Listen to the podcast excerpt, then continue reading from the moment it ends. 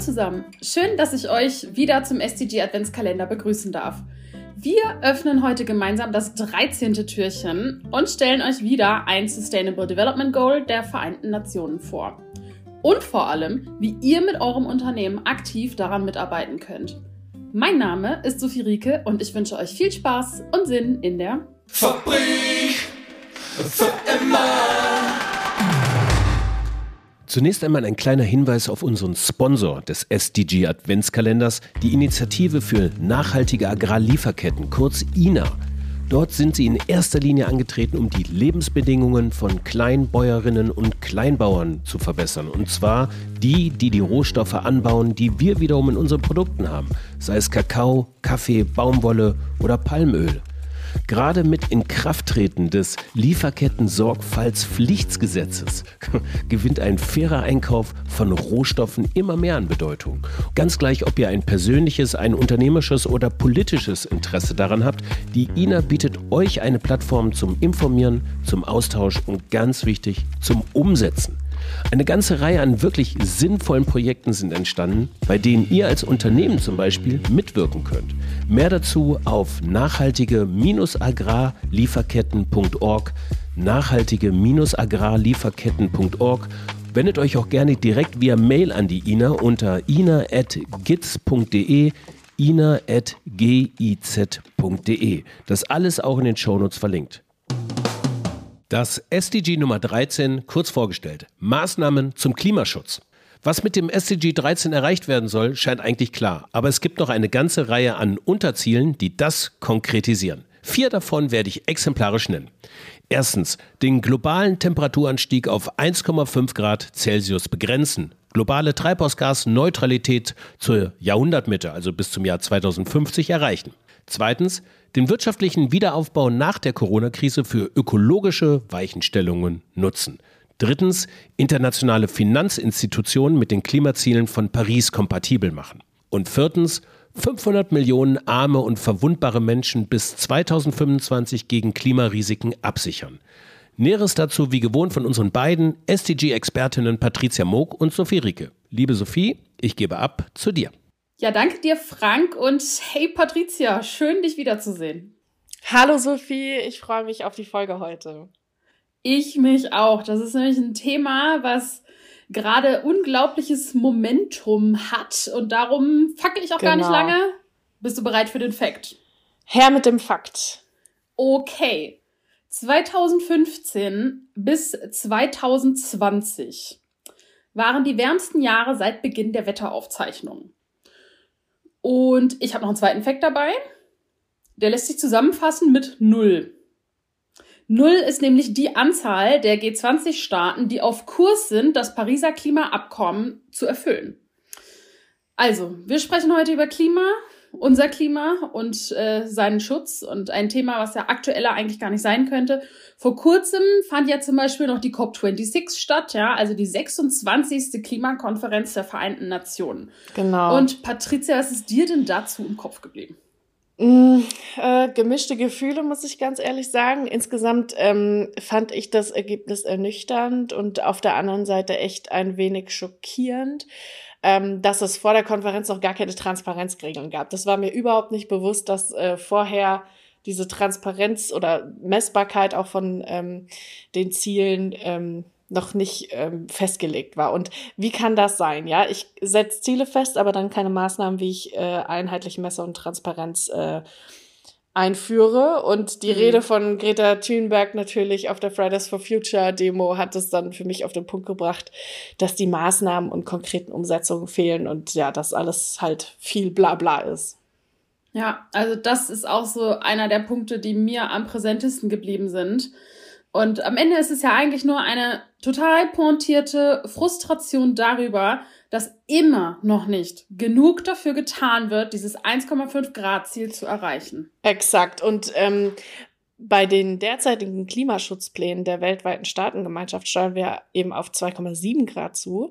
Und auch nur, wenn diese Pläne tatsächlich so umgesetzt werden. Mhm. Und genauso auch äh, die neue Koalition mit dem neuen Koalitionsvertrag steuert auch nicht auf die 1,5 Grad zu. Ja, und da liegt nämlich der Hund begraben. Ähm, aber es ist ja halt so, dass Staaten Pläne machen können, aber Unternehmen, und das ist ja so der Bereich, mit dem wir uns hier beschäftigen, auch in ihrem Wirkungsbereich vieles direkt anpacken können müssen eigentlich. Also wenn ich mal überlege, genau. wir leben in einer Welt, in der einzelne Unternehmen und Konzerne höhere Bilanzsummen haben als so mancher Staat im Haushaltsbudget im Jahr.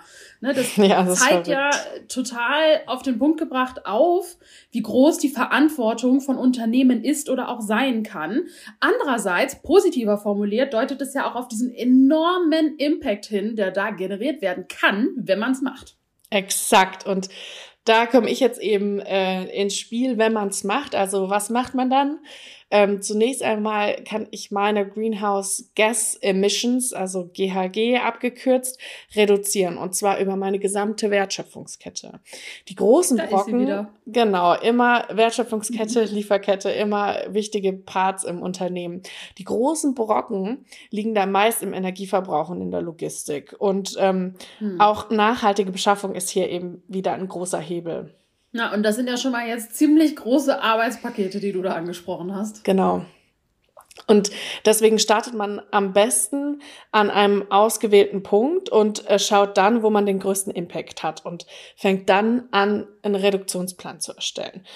Und mhm. ähm, eben den Energieverbrauch zu reduzieren ist unabdingbar und umsteigen auf erneuerbare Energiequellen eigentlich auch. Und ähm, in der Lieferkette müssen wir un bedingt nachhaltige Beschaffungsprinzipien umsetzen. Und äh, mit meinen Lieferanten muss ich mich an meinen Tisch setzen, um eben die größten Emittenten zu bearbeiten und reduzieren. Und insgesamt, ich muss ja auch eben schauen, wie ich mein Unternehmen zukunftsfähig aufgestellt bekomme. Ähm, Hast du noch ein paar Anregungen, die das Ganze ergänzen? Ja, auf jeden Fall. Also zum einen möchte ich nochmal darauf hinweisen, was in der EU gerade passiert. Da kommt eine Menge Regulatorik. Äh, zum Beispiel wurde gerade ein Entwurf vorgelegt für entwaldungsfreie Lieferketten. Richtig spannendes Thema mit einem sehr großen Impact. Aber ähm, schauen wir mal weiter und ein bisschen breiter in Richtung Zukunft. Also eventuell, wenn ich jetzt ein großes Unternehmen wäre, ja, dann würde ich vielleicht überwegen, erwägen, ähm, mich mit dem Thema CSS, also Carbon Capture and Storage, äh, auseinanderzusetzen, da vielleicht auch zu investieren. Mhm. Das sind natürlich Technologien, die noch lange, lange, lange nicht da sind, wo wir sie eigentlich bräuchten. Aber dennoch sollte man diese Tür, glaube ich, nicht ähm, schließen braucht es aber auch nicht zu nutzen als Ausrede, um jetzt sich das Reduzieren zu sparen. Ne? Also das bitte immer dabei im Kopf behalten. Exakt. Und dann hätte ich noch ein eher strategisches Stichwort auch. Ähm, Sustainable Finance steht jetzt auch im neuen Koalitionsvertrag drin, zumindest mal namentlich genannt. Also sich mal mit der Frage zu beschäftigen, wie muss ich mich als Unternehmen intern aufstellen, was muss ich transparent machen, um zukünftig einen guten Zugang zu den Kapitalmärkten zu haben. Sehr spannendes Thema, ne? Money rules the world. Und ähm, wenn ich da keinen Zugang habe, ist das natürlich ein bisschen blöd für mich. Und da setzt ja auch einer der Kernpunkte in der Auseinandersetzung mit diesem SDG 13 eigentlich erst an. Exakt, das hat einfach so viel mit Bewusstsein und Klarheit einfach zu tun. Man muss sich als Unternehmen erst einmal über die negativen und positiven Wirkungen bewusst werden, die man hat oder auch haben könnte.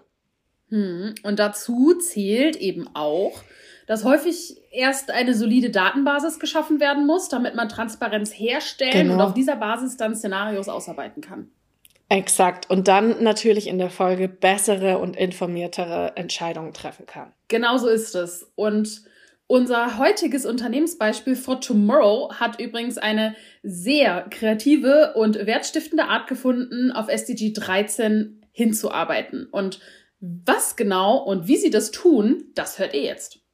Hallo, ich bin Ruth. Ich habe Fortemore gegründet, eine gemeinnützige GmbH vor gut zwei Jahren. Und wir kümmern uns ums SDG Nummer 13, also um den Klimaschutz. Und was wir anbieten ist, dass man mit uns seinen CO2-Ausstoß kompensieren kann. Und wir machen das direkt hier in Europa. Also unsere Maßnahmen wirken direkt hier in Europa. Was wir machen ist, wir kaufen den Kohlekraftwerken die Emissionsrechte weg, so dass die weniger CO2 ausstoßen dürfen und dass die Industrie auf klimafreundliche Technologien umstellen muss. So verringern wir den CO2-Ausstoß in Europa. Und zum anderen pflanzen wir Bäume, die CO2 wieder aus der Luft holen und eben auch die Biodiversität fördern. Wir messen das, indem wir, also die Emissionsrechte, das ist einfach eins zu eins. Ein Emissionsrecht ist, steht für eine Tonne und mit uns haben jetzt Menschen und Unternehmen 5000 Tonnen kompensiert insgesamt. Das heißt, wir haben jetzt 2500 Emissionsrechte aus dem europäischen Emissionshandel genommen. Das ist ein verpflichtender Markt. Das ist dann, das sind dann 2500 Tonnen und wenn man das umrechnet in so ein kleines Kohlekraftwerk, wie lange das abgeschaltet werden müsste, wenn wir dem alle Tonnen weggekauft hätten, dann müsste das für zweieinhalb Tage abgeschaltet werden. Hat man ungefähr ein Gefühl, wie viel CO2-Ausstoß das ist. Zum anderen kompensieren wir diese 5000 Tonnen zur anderen Hälfte eben übers Bäume pflanzen. Und da sind wir jetzt bei 10.000 Bäumen, die wir pflanzen. Also das sind natürlich dann immer neue Wälder, die wir pflanzen, also ein schöner Mischwald. Und da aber wirklich 10.000 Bäume, die dann wachsen und das CO2 in ihrem Holz speichern. Vielen Dank an Ruth für diese Einblicke in ihr Business. Ihr merkt schon, SDG 13 ist ein riesiges Thema, was wir hier nur mal so an verschiedenen Stellen ein bisschen ankratzen konnten. Wenn ihr euch dazu tiefergehend austauschen wollt, dann vernetzt euch gern mit uns. Wir freuen uns auf eure Anregungen und vor allem freuen wir uns, wenn ihr auch morgen wieder dabei seid, wenn wir das Türchen 14 öffnen. Bis dahin!